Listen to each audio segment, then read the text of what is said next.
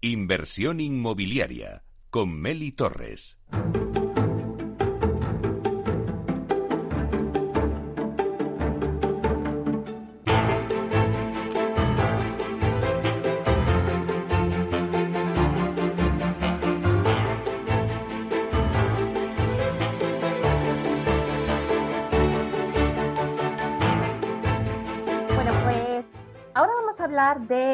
La empresa, esta agencia global de marketing Smart Real Estate Group, que es una agencia global de marketing y comunicación especializada en el real estate y que acaba de cerrar su primer año de vida con una facturación superior al millón de euros, a pesar de haberles pillado de lleno la crisis del COVID. Hoy hablamos con Virginia Fernández, que es consejera delegada de Smart Real Estate Group, que nos va a dar su visión de cómo ve el sector inmobiliario. Y si al final pues podemos decir que es tan digital como todos los expertos nos dicen. Buenos días, Virginia. ¿Qué tal, Meli? Buenos días. Feliz año.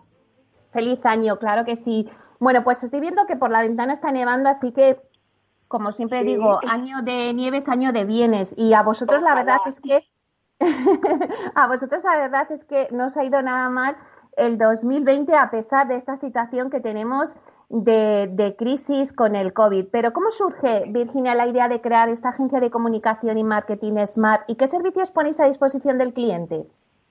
Pues mira, surge después de, estar muchos años, más de 15, trabajando en departamentos de marketing y comunicación y teniendo que contratar agencias, ¿no?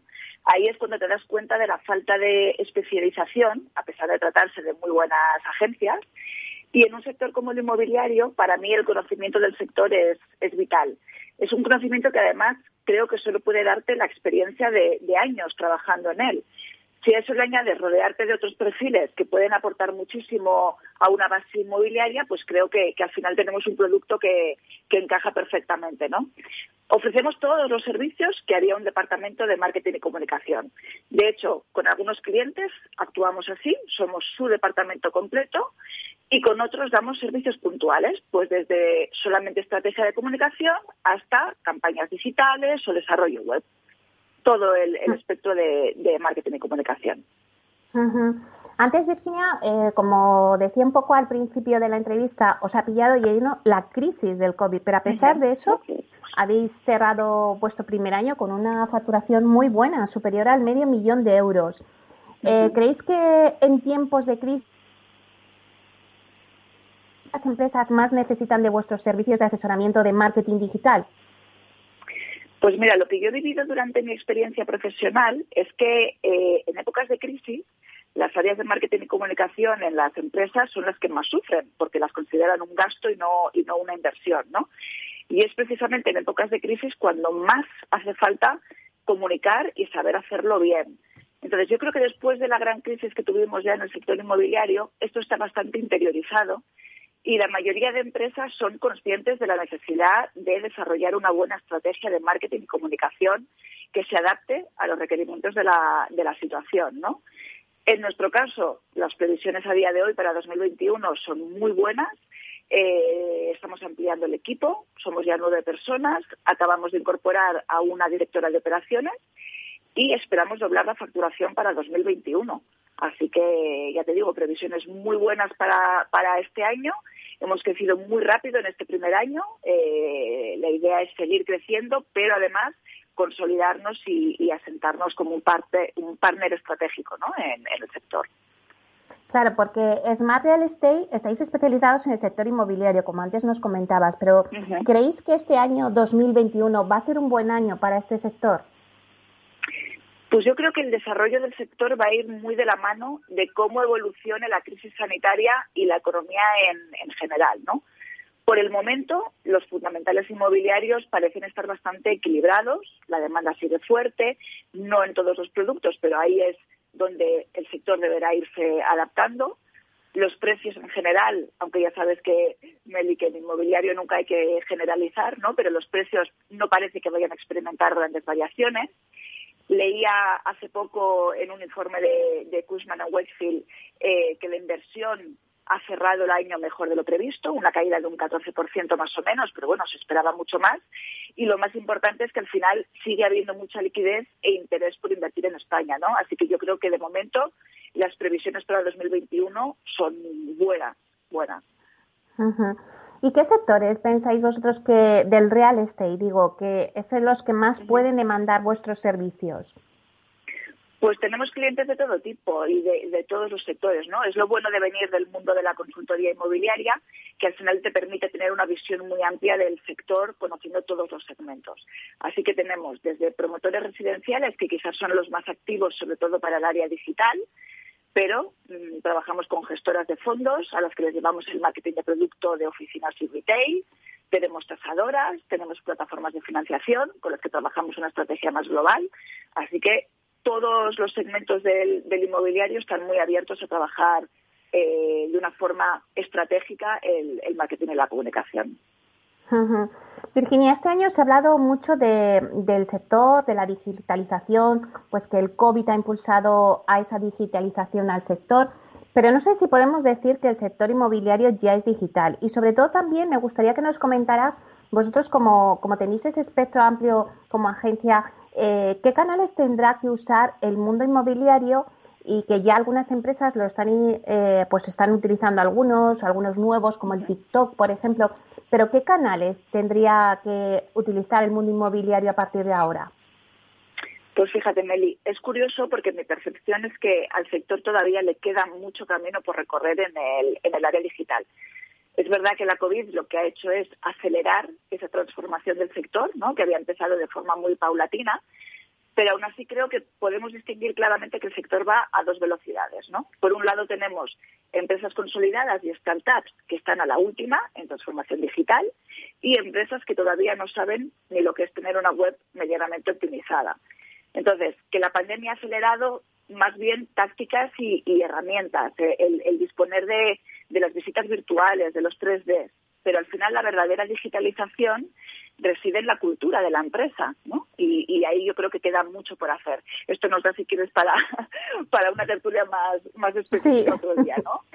En cuanto a canales, pues al final yo creo que ya, pero esto no es de ahora, ¿no? Ya llevamos unos años viendo que es imprescindible estar en, redes sociales. No hay que estar en todas. Creo que es un error que al final eh, una empresa inmobiliaria considere que tiene que estar en todas las redes. Eh, es importante ver qué contenido mm, tiene esa empresa para comunicar, cuál es su público y en función de eso estar en una red u otra, ¿no? Entonces, como decías, TikTok pues TikTok habrá que estar, es un público muy joven, por lo tanto, si, si tu público está ahí, si tu posible cliente está ahí, por supuesto, habrá que estar de, de, todas, todas.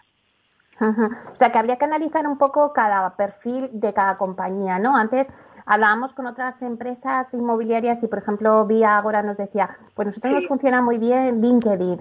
Eh, claro, depende del perfil de cada empresa, pues a lo mejor vosotros les podéis aconsejar, ¿no? Pues tenéis que estar en estos ciertos canales que ahora mismo pues tienen más, más audiencia, a lo mejor un Instagram o, no sé qué canales podrían ahora mismo el sector inmobiliario está teniendo más repercusión. Totalmente. Pues fíjate, eh, a, nosotros nos gusta mucho hacer ese análisis, ¿no? Porque nos parece importante. Al final, dependiendo del tipo de empresa que seas, pues imagínate un, promotor residencial con un proyecto eh, eh, que está en comercialización en este momento. Pues, por ejemplo, por supuesto que un Instagram funciona muy bien. Al final es muy visual, estás mostrando tu producto, ¿no? De, una forma, eh, si lo llevas bien y lo llevas con cierto estilo, eh, pues es una forma muy buena de mostrar el, producto. A nivel más corporativo, más de empresa, efectivamente, LinkedIn funciona fenomenal eh, para transmitir mensajes un poco más corporativos, no tanto para vender el, producto. Por eso es importante que al final se haga un estudio de qué contenido tengo eh, y cómo lo adapto a cada una de las, de las redes sociales, porque no todas requieren lo mismo ni todas tienen el mismo, el mismo público. Y Virginia, cuando las empresas se acercan a vosotros, eh, pues eso, mm, buscando un asesoramiento y un posicionamiento, eh, ¿dónde pensáis que tiene que poner el foco las empresas inmobiliarias este año en 2021? Eh, ¿Qué les asesoráis?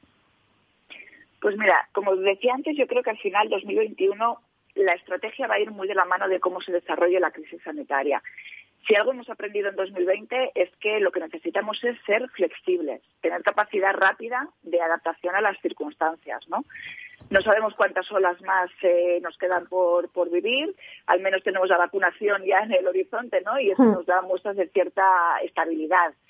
Pero vamos, yo creo que ahora más que nunca el sector debe estar atento a los requerimientos de la demanda y intentar dar salida al producto con esa premisa en mente. Si en el área residencial la demanda está pidiendo viviendas más amplias, con espacios exteriores, la máxima luz natural posible, pues habrá que adaptarse a ello.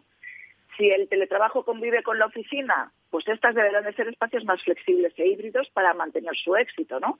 Si el comportamiento de compra va hacia un modelo totalmente digital, pues habrá que dotar al sector logístico. O sea, yo creo que para mí, eh, eh, y lo que les transmitimos a los clientes es que para este año, siempre, eso siempre, pero con más eh, visión en este año, las palabras claves son adaptación y flexibilidad.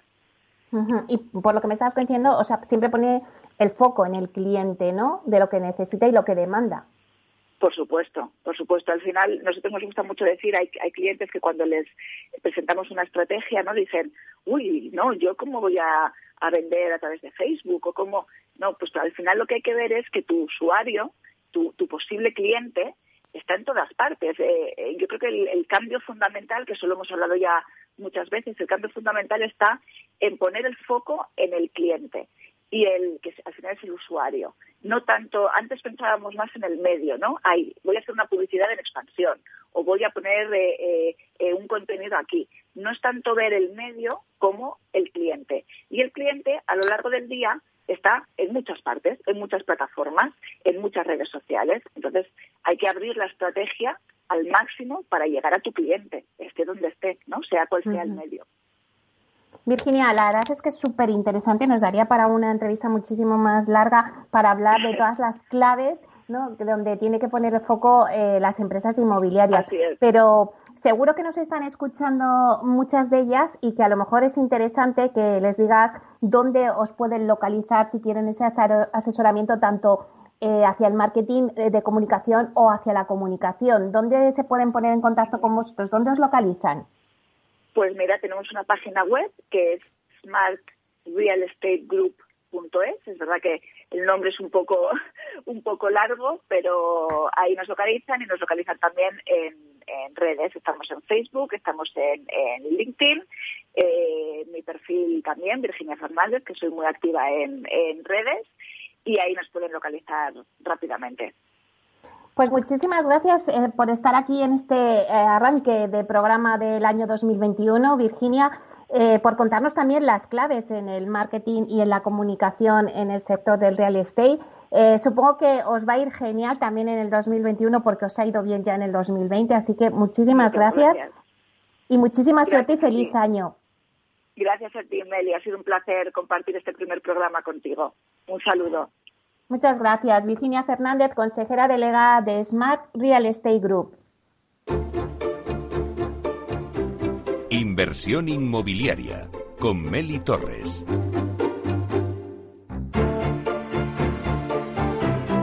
Bueno, pues tras escuchar ahora a Virginia Fernández y que nos daba esas claves ¿no? sobre el marketing digital, sobre la comunicación para las empresas del real estate, pues vamos ahora a dar, eh, hacer un análisis ¿no? de mercado con Alfredo Díaz Araque, que es nuestro experto en Protec y creador de la página y podcast Spanish Protec, que nos va a dar esa visión de ese arranque del sector. Buenos días, Alfredo. Meli, muy buenos días, ¿cómo estás? Pues aquí viendo nevar, la verdad es que estoy viendo en la ventana que está nevando mucho. Y la verdad, como estoy diciendo a todos, pues año de nieve es año de bienes. Este año tiene que ser bueno, Alfredo. Bueno, yo como, mira, me decía una amiga mía el otro día, que no era suyo, sino que lo ha hecho suyo, dice que, dice que en lugar de desearos feliz año, dice, os deseo que tengáis un año normal. Bueno, pues yo creo que con, con, eso nos vamos a conformar, con un año normal. Porque te lo compro, te lo compro. De, ¿Cómo ha sido movido? Mira, con que sea normal, ya está. Virgencita que me quede como estoy, que también dice el refranero español. Otro refrán, ¿verdad? Pues te lo compro, te lo compro. Venga, que sea un año normal. Bueno, Alfredo, eh, ¿cómo ves este arranque del sector en 2021? ¿Cuáles van a ser las tendencias? Pues mira, eh, vamos a ver, eh, yo voy a intentar rebajar un poco el, gran optimismo que ha mostrado Diego Bestar, al cual, por supuesto, quiero, adoro y le respeto muchísimo cuando ha dicho que va a ser el mejor año del PropTech. A ver, creo que creo que sí, ¿no? Es decir, que va a ser un, buen año para el PropTech, pero va a ser un buen año para aquellas eh, empresas PropTech que tengan un producto de manera independiente a lo que el sector inmobiliario tiene, ¿no? Es decir, por ejemplo, pues el propio Diego con Urbanitae pues tiene crowdfunding que se van a beneficiar pues de ese de esa aplicación de la tecnología en un proceso de financiación cuando además la financiación tradicional bancaria pues se está restringiendo, ¿no? Eh, o por ejemplo los e-buyers, ¿no? Que ayudan un poco a dar liquidez al mercado y a, comentar o y a, ayudar mucho en, ese en eso, ¿no? O bien aquellas que están dedicándose a gestionar temas de alquiler, por ejemplo, residencial. Todas esas sí que van a tener un buen, yo creo que un buen año, porque eh, bueno pues son están aportando una muy buena solución que el mercado está está pidiendo y necesitando y además incluso por ellas mismas pueden generar ese ese negocio ahora bien esas PropTech que dependen del sector inmobiliario llamémosle tradicional para poder tener, o sea, porque les ofrecen productos o servicios, pues van a depender mucho de qué inversión realicen estas empresas inmobiliarias en ello. Es verdad que lo tienen que hacer, o sea, eso está claro, la, la pandemia del COVID-19 nos lo ha demostrado, pero luego hay que poner la, inversión y en estos momentos difíciles, los que hay una contracción en muchas cosas y que lo que están haciendo pues es salvar caja, pues a ver cómo, cómo lo ven, porque no siempre la, inversión en, en tecnología se ve como una inversión, sino que muchas veces se ve como un coste, cuando realmente es una inversión y es una apuesta de futuro de, continuidad de la empresa. Entonces, creo que habrá que que ese optimismo mm, que tenía Diego, bueno, yo, yo lo modelo un poco, pues no, será un buen año para algunas y para otras vamos a, van a depender un poco de lo que el sector también lo, lo haga, ¿no? Y luego estoy muy de acuerdo con lo que comentaba también Virginia, ¿no? Que todavía queda mucho para la digitalización en, en el sector inmobiliario y que eso es un tema de cultura y vamos a ver qué pasa durante este 2021. Creo, o sea, que el 2021, si lo podemos hacer, hacer como un gran titular, sería como un año de redefinición de muchas cosas dentro del sector inmobiliario, tanto a nivel de tecnología como incluso de, mercado, ¿no? Entonces, si quieres ahora ya darme ese, ese titular, ¿no? Que va a ser un año de redefinición, pues yo creo que, mira, yo creo que se puede hablar de, de las tendencias PropTech, de las tendencias inmobiliarias y luego una cosa muy importante que será el liderazgo, ¿vale? O sea, que si quieres lo dividimos en estos tres apartados después del titular y, nada, te cuento sobre tendencias PropTech. Bueno, pues como yo creo que hemos comentado en alguna ocasión y, se está viendo, pues eh, todo el tema de la pandemia está afectando mucho a la, manera en la que nos interactuamos, ¿no? Entre, no solo con nosotros, sino con los edificios. Y esto es donde el Internet of Things, ¿no? el Internet de las cosas, que permite el, no contacto, etcétera, va a ayudar mucho a monitorizar también los edificios, el oxígeno en los edificios, etcétera. Entonces, todas estas soluciones eh, de, de IoT que existen en el mercado yo creo que van a, ya venían eh, notándose una tendencia al alza y yo creo que 2021 será un año en el que en el que eso se vea por necesidad del, sector, ¿no? Para, para verlo. También todo aquello que tiene que ver, y creo que lo hemos comentado, con apps que también ayudan a gestionar edificios, no solo a nivel de, oficinas, sino también residencial o interactual, por ejemplo, en centros comerciales. También todo este tipo de, de tendencia yo creo que se va a ver mucho. Servicios yo creo que de apoyos a la, gestión residencial. Estamos viendo cómo el to está aumentando, de hecho se ha, hecho una de las operaciones más grandes, eh, la ha hecho Deutsche Bank recientemente en España de to eh, y eso ayuda mucho porque va a profesionalizar mucho el sector eh, de, alquiler. Entonces, eh, esperemos que esa profesionalización lo que venga es asociada a una gama de servicios, es decir, que ya no solo se limite a, y, lo hablaremos un poquito más adelante, ¿no? Pero que no solo sea el, alquiler del espacio para vivir, ¿eh? la, vivienda, sino que además es una gama de servicios. Si hay empresas que estén dando y ayudando a esa gama de servicios y de una manera digital, yo creo que también va a ser otra tendencia que, vamos a ver. Pablo ha comentado una cosa también muy importante, que es la automatización de procesos, ¿no? Y cuenta como él, ellos mismos, a pesar de ser una empresa tecnológica, han automatizado procesos. Pues efectivamente, muchas startups están automatizando procesos para ser mucho más eficientes y eso yo creo que se va a ver. De hecho, Gardner, una de las cosas que hablaba, que Gardner, como esto es la, Biblia, la, tecnología, dice que la hiperautomatización va a ser una de las tendencias del 2021, por lo cual habrá que, verlo. Sostenibilidad, yo creo que también, eh, que está muy ligada también al proceso, porque también por uso de tecnología, etcétera, o sea, está a caballo entre el sector como tradicional con la tecnología, pues ahora lo está haciendo y creo que además se está hablando y muy en serio ya últimamente en temas de sostenibilidad se está hablando, ya no es sobre el papel, sino que se están haciendo, se están haciendo estudios, se está viendo de qué manera ser más sostenible, porque además creo que la pandemia también nos ayuda a eso, ¿no? A darnos cuenta que la sostenibilidad es un tema eh, interesante. Eso como grandes tendencias en el tema de PropTech, ¿no? Pero si me dejas también voy a hacer un poco de tendencias inmobiliarias. Te dejo, te eh, dejo, pero tienes, tienes dos minutos, Alfredo, así que habla muy rápido de las tendencias inmobiliarias pues y del liderazgo. Rápidamente como que las, sí, no te preocupes, tan rápidamente como que tendencias inmobiliarias. Vamos a ver un cambio en el tema de oficinas, en el mercado de oficinas. De, hecho, ya el gobernador de Nueva York ha comentado que va a hacer cambios de uso de oficinas a, a residencial en Manhattan y yo creo que las oficinas van a cambiar cómo, cómo interactuamos con las oficinas. Creo que los centros comerciales van a sufrir un cambio en, eso, ¿de acuerdo? Era lo que te comentaba, el desarrollo de servicios de, alquiler en el Rent, etcétera, y luego lo que le llaman el Space as a Service, el pago del espacio que usamos por, uso, ¿vale? No tanto como una, un contrato más a largo plazo, sino como, como eso. Y luego, como ya yo creo que me debe quedar un minuto, pues yo creo que todo esto, claro, está todo muy bien, pero ¿qué pasa? ¿Qué líderes vamos a necesitar para esto? Pues mira, no van a ser palabras mías, sino que voy a coger las palabras de José Almansa, que es fundador de LUM, que escribió hace poco en el Confidencial sobre el, liderazgo caórico, que se llama, ¿no? Es decir, aquella gente que es capaz de liderar equipos y poner orden dentro del caos. Estamos viviendo un caos de hecho, ayer mismo ¿no? vimos una cosa que no pensábamos, que es la ocupación en el Capitolio por los trampistas, y eso jamás lo hubiéramos pensado, y eso también afecta a los mercados, etcétera. Bueno, pues en este caos vamos a necesitar líderes que los que sepan leer ese caos y que además sepan poner orden en ese caos y sepan moverse rápidamente dentro de un mercado que es muy cambiante. Bueno, pues muchísimas gracias, Alfredo. Te hemos hecho hoy un sprint final, pero la verdad es que es muy interesante todo lo que nos has contado. Así que gracias por estar aquí en este arranque del año. Pues nada, Meli, muchas gracias a ti y como siempre lo hemos conseguido cerrar en tiempo. Muchísimas gracias, Alfredo Díaz Araque, experto en Protec y creador de la página y podcast Spanish Protec. Hasta pronto. Un beso, Meli.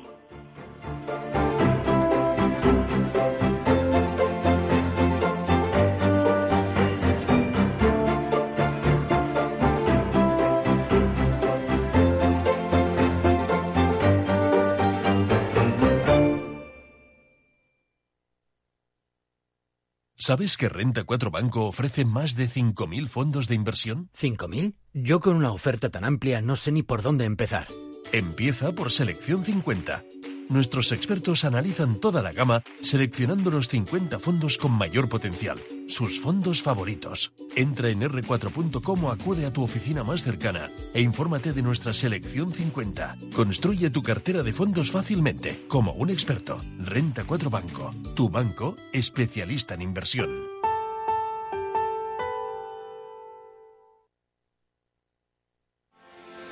¿Quieres anunciar tu negocio en la radio? Entra en el clubdelaradio.com. La compra es online, pero no os vamos a negar que nos encanta que nos llaméis. El teléfono, olvídate, no te vas a acordar. Entra en el clubdelaradio.com. Tu audio y tu campaña de una forma sencilla y rápida. Contrata anuncios en radio al mejor precio. Elclubdelaradio.com.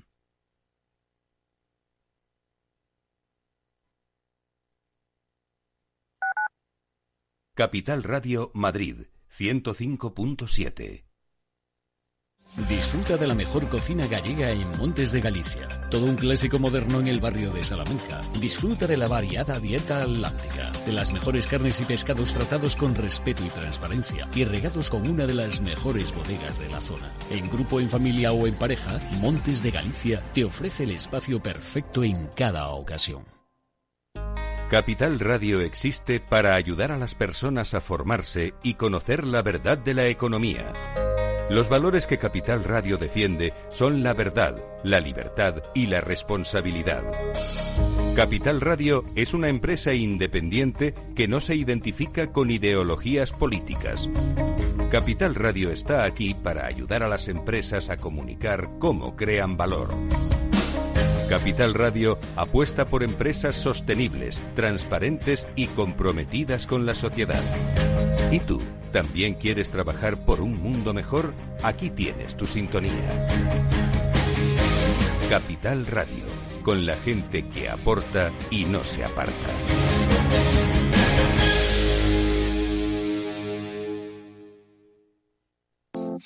Horno San Onofre. Somos pasteleros y eso nos gusta. Utilizamos materias primas que nos hacen disfrutar y elaboramos todos nuestros productos de forma artesanal, sin sucedáneos, ni margarinas, ni grasas trans. Sabemos que las cosas buenas son importantes. Con el hashtag buscamos gente dulce. Horno San Onofre, calle San Onofre 3, teléfono 91 532 9060 y calle Hernani 7, teléfono 91 554 3396. También nos encontrarás en el mercado de San Miguel, www.pasteleriasanonofre.com. Capital Radio. Siente la economía.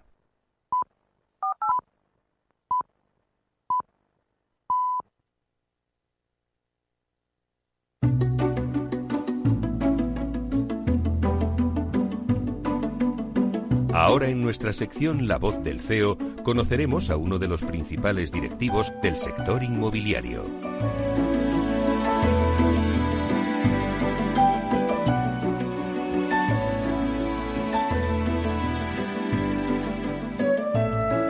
Bueno, pues en nuestra sección La voz del CEO hablamos con Carlos López, que es consejero delegado de Catela, España. Carlos es licenciado en Ciencias Económicas y Empresariales por la Universidad ETEA de Córdoba y máster en Dirección de Empresas Inmobiliarias por el Instituto de Empresas de Madrid. Carlos López lleva casi toda su vida profesional dedicada al sector inmobiliario. Desde muy joven lideró proyectos de auditoría y corporate finance en Azur Andersen y también trabajó en la consultora Nightfrag, donde se especializó en el sector también de retail. Y ya en el año 2008 es cuando Carlos López se une a Catela como partner y hoy, 12 años después, se confirma su nombramiento como nuevo CEO, consejero delegado de Catela España, una empresa especializada en finanzas corporativas y servicios de asesoramiento en el sector inmobiliario. Bueno, pues ya vamos a dar paso a saludarle. Buenos días, Carlos. Buenos días, Meli. Enhorabuena, Carlos, por tu nombramiento. Muchísimas gracias, Meli. Encantado de estar aquí contigo. Bueno, pues si te parece, Carlos, bueno, cuéntanos un poquito porque has estado en Catela durante los últimos 12 años, o sea que conoces bien la enorme responsabilidad que conlleva gestionar una gran compañía. Pero ahora damos ese salto como máximo responsable de Catela España y no sé si la responsabilidad aumenta o es igual que antes o simplemente es diferente, pero nos gustaría que nos contaras un poquito tu labor ahora en Catela y también qué es Catela para aquellos que, bueno, pues que no lo conozcan. Bueno, eh, Catela es una consultora internacional sueca, es una consultora, bueno, de las grandes consultoras inmobiliarias que hay y y bueno, eh, la verdad es que mi responsabilidad en España no cambia demasiado. Antes estábamos dos personas dirigiendo la compañía, todos los servicios que tiene, eh, bueno, la rama de, advisory, de, consultoría inmobiliaria en, España y Portugal. Y ahora ya pues la dirijo yo completamente la compañía. Eh, es un cambio de, bueno, más, sí, más responsabilidad, pero pero bueno, algo que más o menos en cierta medida ya venía desarrollando. También para explicar bien, eh, Catela, los servicios que presta en, en, España, básicamente eh, son de, en, la rama mía, son de, asesoramiento inmobiliario y los servicios tradicionales de una consultora internacional, pues eh, asesoramiento en transacciones, transacciones de cierto volumen y de todos los sectores que integran el, eh, inmobiliario, de residencial, retail, oficinas, hoteles, logística, bueno, todo tipo de, inmuebles. También se hacen valoraciones con estándares internacionales, principalmente, lo que llamamos RICS, estándares RICS. Eh, también prestamos servicios de, alquiler de oficinas, de retail high street, consultoría, bueno, todo un abanico de, de servicios de valor añadido eh, principalmente inmobiliarios y muy vinculado al sector financiero, ¿no? ya que al final el sector inmobiliario es una alternativa a la inversión financiera que, bueno muy presente hoy en día debido a, bueno pues eh, a que mm, principalmente la inversión en bolsa está muy volátil, la inversión en mm. renta fija pues no reciben nada y, y, bueno el sector de real estate inmobiliario se prevé que va a ser una alternativa de inversión bastante interesante. Y Carlos, en casi 20 años que llevas trabajando en este mercado, seguro que has participado en operaciones de todo tipo y también de tamaño. Pero si te pudieras quedar con una, ya sea para bien o para mal, ¿cuál sería con la que podríamos citar hoy? ¿Por qué motivo la escoges? Eh, bueno, yo me quedaría quizás eh, con la última que hemos realizado de cierto volumen. Siempre, bueno, siempre que realizamos una operación eh, lleva bastante trabajo, la verdad, bastante tiempo detrás, la implicación de muchas personas. Y en este caso, pues la última que hemos hecho ha sido la venta de seis hipermercados eh, de Eroski. El propietario era Invesco y el comprador ha sido, bueno, un fondo eh, que va a ser gestionado el, el, el, producto por Pradera. también, desde mi punto de vista, es eh, ha sido muy bonita porque es también mi mayor especialidad, que es el retail. Y bueno, ha sido un volumen importante, 130 millones, en fin. Eh, me quedo con esta última porque el esfuerzo que lleva una operación y la recompensa de seguir cerrando transacciones es algo eh, muy bonito que se siga haciendo. También ha sido una operación después de, bueno, del lockdown que hubo, del cierre por el coronavirus, que ahí, bueno, teníamos todos la incertidumbre de qué iba a pasar, de cómo iba a continuar nuestro sector y, afortunadamente pues ha seguido posterior al cierre, pues ha seguido sano y se han podido seguir haciendo transacciones y vemos interés en el mercado para que sigan ocurriendo. Por lo tanto, me quedaría con esta última. Pues lo que tú dices, Carlos, y sobre todo en un momento de pandemia, que se siguen haciendo operaciones. Eh, Carlos, ¿cuáles son las primeras decisiones que has tomado como máximo responsable de Catela España? Bueno, yo creo que la decisión más clara eh, que, he tenido para tomar eh, está relacionada con lo que hablábamos antes. Con, hemos tenido un periodo complicado, sobre todo debido a la incertidumbre que ha generado, que fueron los, meses que hubo el cierre, y que bueno, una compañía como la nuestra de servicios profesionales, pues bueno, hay, una gran incertidumbre acerca de qué va a pasar. Eh, lo que yo he decidido, sobre todo en la compañía nuestra, es eh, mantener en su totalidad al equipo, que tenemos, eh, al final nosotros nos debemos principalmente, y el mayor activo de nuestras compañías es el equipo de personas que lo integran. Tenemos un equipo, desde mi punto de vista, bastante potente, bastante especializado en los trabajos que desarrollan. Y para mí la decisión más importante ha sido dar tranquilidad a todo el mundo de que, bueno, de que vamos a continuar todos juntos, y de que todas las personas que integran nuestro equipo son, son necesarias y son la base del éxito de, nuestra compañía. Por lo tanto, me parece una decisión bastante importante y, bastante, eh, bueno, eh, para, para nosotros decisiva para el, buen futuro de la compañía. Eh, también decirte que hemos detectado un, una reacción muy positiva del mercado a, bueno, a la crisis del coronavirus que hemos tenido y, eh, y preveemos que el año que viene pues será será un, año bueno para, para el negocio nuestro. Mm, hay mucho dinero en el sistema, hay mucha liquidez. Esa liquidez hay que invertirla, por lo que hablábamos anteriormente, se puede invertir en renta fija, se puede invertir en bolsa, se puede invertir en el sector inmobiliario hay muchas alternativas de inversión, pero pensamos que, el sector inmobiliario va a ser bastante eh, importante y bastante protagonista eh, en el próximo año. Y Carlos, ahora que estamos ya en el 2021 y tenemos la esperanza no puestas en esa vacuna, pero si hacemos un balance, eh, bueno, pues ¿cómo ha sido el año 2020 para Catela? Pues el año 2020 ha sido positivo, ha sido bastante bueno. Eh, el sector nuestro ha tenido una bajada de aproximadamente un 25-30% de su actividad. Se podría decir que, es una disminución similar al tiempo que, ha estado cerrado, los dos tres meses de parón total que hubo Básicamente, si eliminamos ese periodo, la actividad ha seguido igual y ese descenso de 25-30% equivale a ese periodo.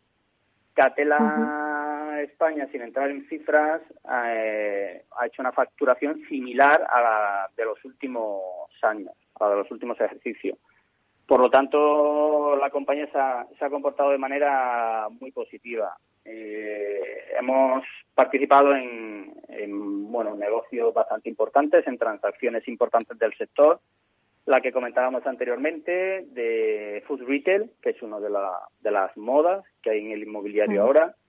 Pero también hemos protagonizado una operación de, de venta de cuatro hoteles en Baleares fueron 55 millones de euros con, bueno, con fondos importantes como Batipac, que era el vendedor, o Swiss Life como comprador. Hemos hecho operaciones también de, de oficinas eh, con clientes como Apolo. Hemos hecho operaciones también de residencial. Hemos vendido varios edificios residenciales. Ha sido un año muy positivo para Catela y esperamos que el año que viene va a ser incluso mejor. Pensamos que toda la liquidez que hay en el sistema va a ser para el sector inmobiliario, bueno, un año de mucho trabajo y de mucha actividad. ¿Y cuál diría que es el mayor activo que tiene Catela? Mm, me refiero a aquello que le hace a la compañía ser una empresa diferente. Pues mira, el, creo que son como dos preguntas el mayor activo mm, claramente es la, bueno, las personas, los trabajadores que tenemos.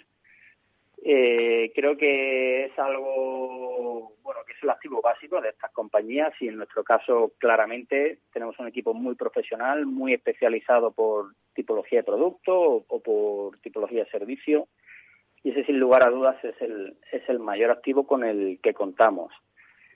En cuanto a qué diferencia Catela de nuestra, bueno, eh, de otras compañías competidoras, yo te diría que principalmente es, es la, la rapidez en la gestión y en dar respuesta a las necesidades de nuestros clientes.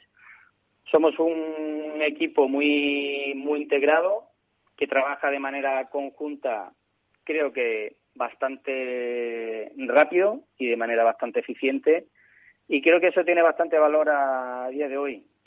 Eh, cada vez las necesidades de, bueno de los clientes necesitan una respuesta más inmediata.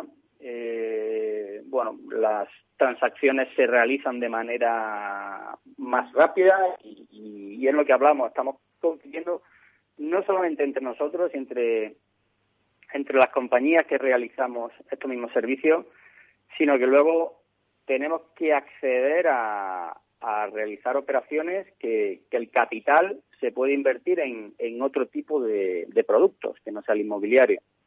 Por lo tanto, creo que es muy importante dar una respuesta a los clientes rápida, profesional y, bueno y que cumpla con sus expectativas no creo que creo que en este sentido la, el trabajo de, Catela es muy ágil y, y muy rápido además de, de, ser profesional. Antes comentabas, Carlos, que habéis hecho operaciones, pues tanto de retail como de oficinas. Bueno, mm, no sé si en el caso concreto de Catela, pero también en el sector en general, ¿Qué segmentos crees que, bueno, pues que han salido reforzados o cuáles han salido más debilitados del 2020, pero cuáles van a despuntar en este 2021? Pues mira, es una pregunta muy interesante porque eh, igual que pienso que el volumen de transacciones bueno, este año ya hemos visto que ha tenido, este año pasado ha tenido una disminución de 25-30% como consecuencia del cierre que hubo y de ese periodo de inactividad que todo se paró. Eh, para 2021 esperamos volver a cifras similares, que son aproximadamente unos 10.000 millones de euros, de manera así redonda, de transacciones en el sector terciario. Algo más, si incluimos residencial, si incluimos otro tipo de producto alternativo. Eh, pero lo que pero sí ha habido desde, desde la crisis del coronavirus, desde bueno, desde el principio del año pasado, un cambio en la tipología de producto que demandan los inversores. Y ese cambio sí se ha producido. Digamos que confiamos en, el, en que el volumen sea similar, pero sí es verdad que se estrecha la tipología de producto que demandan los inversores. Y en ese sentido podemos hablar de sectores que han salido ganadores de la crisis del coronavirus y sectores que han salido perdedores. Claramente, eh, ¿qué demandan los inversores a día de hoy? Mm, yo te diría que básicamente tres sectores, el sector residencial, el sector logístico y dentro de retail, eh, food retail. Son al final la distribución de alimentación, hipermercados, supermercados. Esos son tres sectores que incluso hay más eh, interés de compra del que había previo al coronavirus y las rentabilidades pues se mantienen, precios se mantienen o te diría que en el caso del food retail incluso los precios se han elevado. Eh, también como consecuencia de que el food retail eh, ha incrementado sus ventas entre un 10-15% posterior a, la pandemia.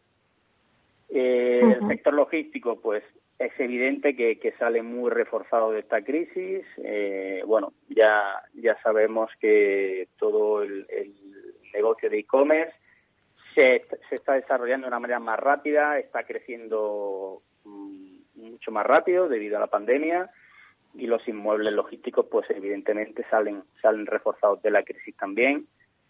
Y el sector residencial, pues también es un sector refugio, ya venía siendo muy fuerte los últimos años y sigue, sigue manteniéndose en las principales ciudades como una inversión alternativa muy importante. Eh, Otros sectores, el sector de oficinas, pues bueno, tiene cierta incertidumbre a día de hoy. Diría que muy pequeña, no es una gran incertidumbre, pues todo el tema del teletrabajo, que también, bueno, pues ya vemos que, se ha acelerado y, bueno, pues se ha probado en, al final en, pues en todas las empresas, ¿no? Eh, el teletrabajo y hay diferentes modalidades y, bueno, y se espera que haya cierto cambio en, en, en las oficinas pero bueno, ahí sigue habiendo bastante interés. Oficinas es el negocio, es el, producto de inversión más tradicional, eh, quizás es, bueno, de, lo más, de los primeros que se empezó a invertir y, creo que va a mantenerse bastante fuerte en el futuro. Eh, luego tendríamos hoteles. Hoteles es un sector que eh, evidentemente está pasando por un momento difícil. Eh, hay hoteles cerrados a día de hoy, las tarifas han bajado mucho, no hay turismo. Eh, pero es un sector en el que se confía muchísimo. Los inversores, hay mucho dinero preparado en España para invertir en hoteles.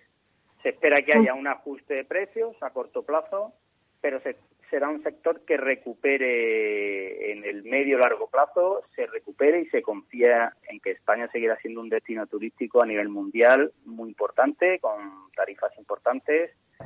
Y, yo veo el sector hotelero como que ahora habrá un pequeño ajuste de precio, pero en uno, dos, tres años pues remontará y hay por eso mucho dinero preparado para invertir. Y luego tenemos el sector retail, que es el de mayor incertidumbre. Eh, igual que el food retail ha subido y, es un sector de moda, pues la inversión en centros comerciales, parques de medianas, retail high street, ahí, eh, bueno, pues hay, hay cierta incertidumbre, hay como dos factores importantes a bueno, a, a ver qué pasa en el futuro con ellos. Eh, evidentemente, la pandemia, eh, los locales que hay cerrados, eh, tanto tiendas físicas o las restricciones de horarios que hay, de aforos, con la restauración, pues igual, también muchos cerrados, algunos sí bastantes que ya han estado abriendo, pero con restricciones de aforo, de horarios. Esta es una incertidumbre que hay ahí que evidentemente pasará en el hmm. corto medio plazo, pero está también la incertidumbre del e-commerce, eh, que se está desarrollando muy rápido. Y mm, yo confío en, que el retail mm, va a volver y, se estabilizará, pero sí es verdad que quizás haya un ajuste de conceptos, de bueno, de la manera de, vender, cómo se va a organizar el, negocio online con el offline. Creo que todo esto está evolucionando muy rápido, ahora más acelerado incluso que antes, y hay como que ver cómo se consolida y cómo acaba, ¿no? Entonces yo creo que es el sector con mayor incertidumbre dentro del inmobiliario, aunque nosotros confiamos en que, en que habrá oportunidades muy buenas también en este sector. Carlos, has hablado del e-commerce y del teletrabajo. Claro, yo no sé cómo lo ves tú, pero eh, ¿crees que tras la vacuna las cosas volverán a ser como antes de esta coyuntura o que los cambios que hemos sufrido durante este año pasado, en el 2020, pues no han hecho sino acelerar un proceso que ya pues había comenzado, ¿no? Sí, bueno, yo creo que claramente se han acelerado estos procesos y, efectivamente ya habían comenzado. Creo que había, había comenzado el e-commerce de una manera más importante que el del trabajo y, y es lo que hablamos. Lo que falta por ver es la consolidación de, bueno, pues de, estos conceptos en el, en, el tema de retail, del e-commerce, pues estamos viendo los cambios que está viendo muy rápidos. Eh, evidentemente, debido a la pandemia, se ha vendido mucho más eh, de manera online y, bueno, y se prevé que se siga manteniendo gran parte de ese incremento de ventas e incluso que siga aumentando y lo que falta por ver es la estabilización del, del negocio inmobiliario de, retail, de centros comerciales y locales comerciales. Eh, no tiene quizás por qué ser positivo, porque quizás eh, el aumento de ventas online, pues está haciendo, bueno, están a lo mejor cerrando tiendas, pero también es verdad que los flagships que están abriendo las grandes marcas son de mayor tamaño. Eh, el desarrollo que hubo de la restauración previo a, la crisis del COVID, pues también fue muy importante, con lo cual, hmm. bueno, hay como una reorganización del sector que lo que hay que ver es un poco cómo se consolida. Que ocurre también que eh, las inversiones financieras y la inversión inmobiliaria es una inversión financiera, eh, afecta mucho el riesgo, riesgo contra retorno y contra precio, ¿no? Mm, cuando hay una incertidumbre, pues hay un riesgo. Y yo creo que, que hace falta, en el caso de retail, hace falta pues que la pandemia pase, que se estabilice un poco este, este encaje entre tienda física y venta online. Y en el caso del teletrabajo, pues es algo parecido. Eh, creo que va a afectar menos al sector de oficinas. Y, y también es verdad que se habla ya de, de compañías que, que van a estabilizar un poco los procesos que tienen ahora, de por ejemplo, pues la mitad del tiempo en la oficina, la mitad del tiempo de teletrabajo, o ah. bueno, diferentes fórmulas, ¿no? Cada, cada compañía al final sabe la necesidad que tiene de, que el empleado esté presencialmente en el trabajo o no, eh, y, y, que esté el 50% o que esté un porcentaje diferente. Eso se va a ir produciendo y se va a ir viendo en los próximos meses pero hay muchas compañías que esos sistemas que han implementado eh, como consecuencia del COVID, pues tienen pensado mantenerlos posteriormente, sino de exactamente igual, de una manera parecida. Pero también es cierto que se está viendo que hay necesidad de darle más superficie eh, media por trabajador en la oficina a cada empleado, para que haya espacio entre las personas entonces, quizás haya menor presencia del trabajador en la oficina, pero sí se incremente la superficie por trabajador. O sea, que puede compensar mm, de alguna manera una cosa con la otra, ¿no? Claro. Y luego también estos cambios, pues, mm, claro, cuando llegan se hace mucho ruido, parece que van a cambiar mucho y luego, pues sí, hay cambios, efectivamente, pero el impacto no creo que vaya a ser muy significativo con respecto a, la tradición que hemos tenido. Habrá cambios, pero digamos que afectar a la ocupación del parque de oficinas de Madrid y Barcelona, pues bueno, iremos viendo, pero no prevemos que sea un cambio excesivamente significativo. Carlos, ya para terminar, una pincelada. De cara al inversor que nos esté escuchando, eh, ¿qué consejo le darías? Eh, ¿Sería interesante invertir en el sector inmobiliario en 2021? Bueno, yo lo que le diría al inversor es que tiene que analizar un poco su, su cartera de inversión y, bueno, y, por supuesto tenerla diversificada. Eso es lo que cualquier asesor diría, ¿no? Entonces tiene que analizar muy bien las alternativas que tiene, tiene que analizar muy bien su perfil de riesgo y pues ver al final también dónde quiere invertir su dinero, ¿no? Si en renta fija, que a día de hoy pues realmente es, mm, es perder dinero porque prácticamente no, no te dan ninguna rentabilidad o incluso si lo tienes parado es negativa, ¿no? Eh, bueno, la inversión en bolsa pues pues es eh, a día de hoy muy volátil y, y, bueno, pues ahí están los especialistas en ese sector para, para aconsejarle.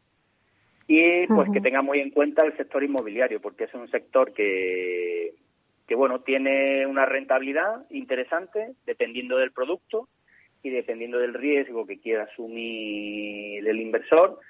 Eh, y bueno, pues que se deje asesorar por especialistas que, que puedan, bueno, pues que puedan ver la, el, perfil de riesgo que tiene y, y bueno, y en qué tipología de producto podría podría invertir, pero que tenga muy en cuenta la inversión inmobiliaria porque tradicionalmente ha dado una rentabilidad muy buena y bueno, la seguridad pues también existe, ¿no? Dependiendo de la tipología de producto, eh, de los contratos que puedan tener los inquilinos, pues eh, se pueden hacer inversiones muy interesantes y yo preveo que en este 2021 pues se, se puedan llevar a cabo bueno, grandes operaciones inmobiliarias interesantes para el inversor. Bueno, pues nos quedamos con eso. Eh, Carlos López, consejero delegado de Catela España. Muchísimas gracias por estar con nosotros. Gracias a ti, Meli. Un abrazo. Un abrazo.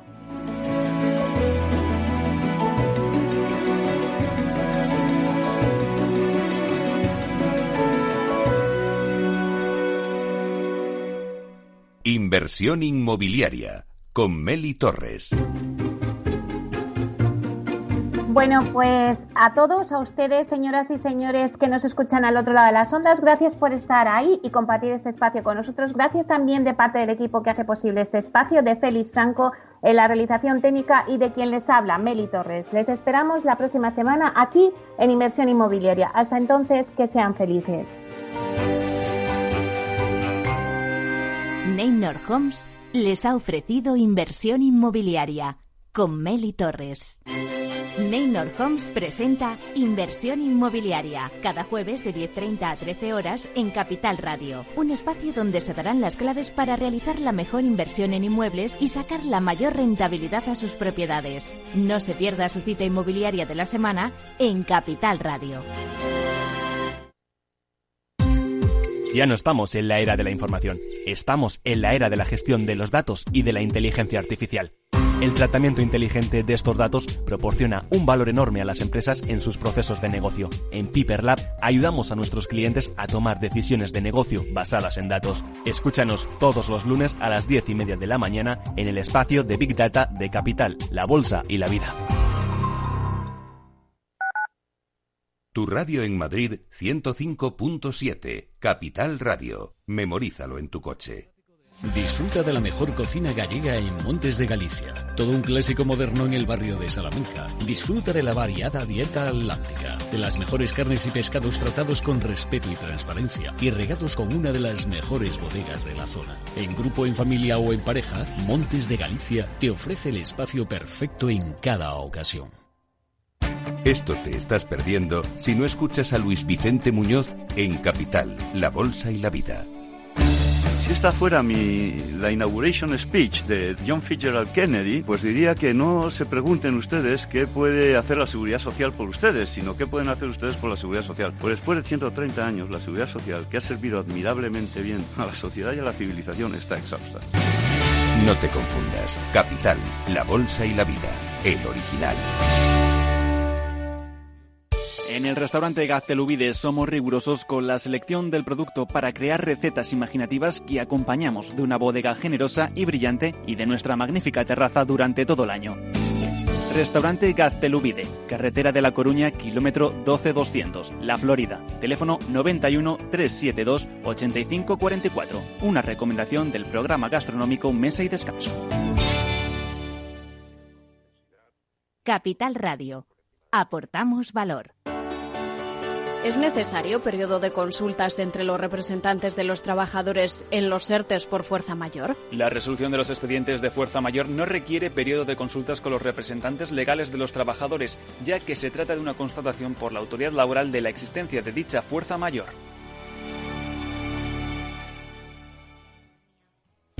Para personas inquietas, Capital Radio.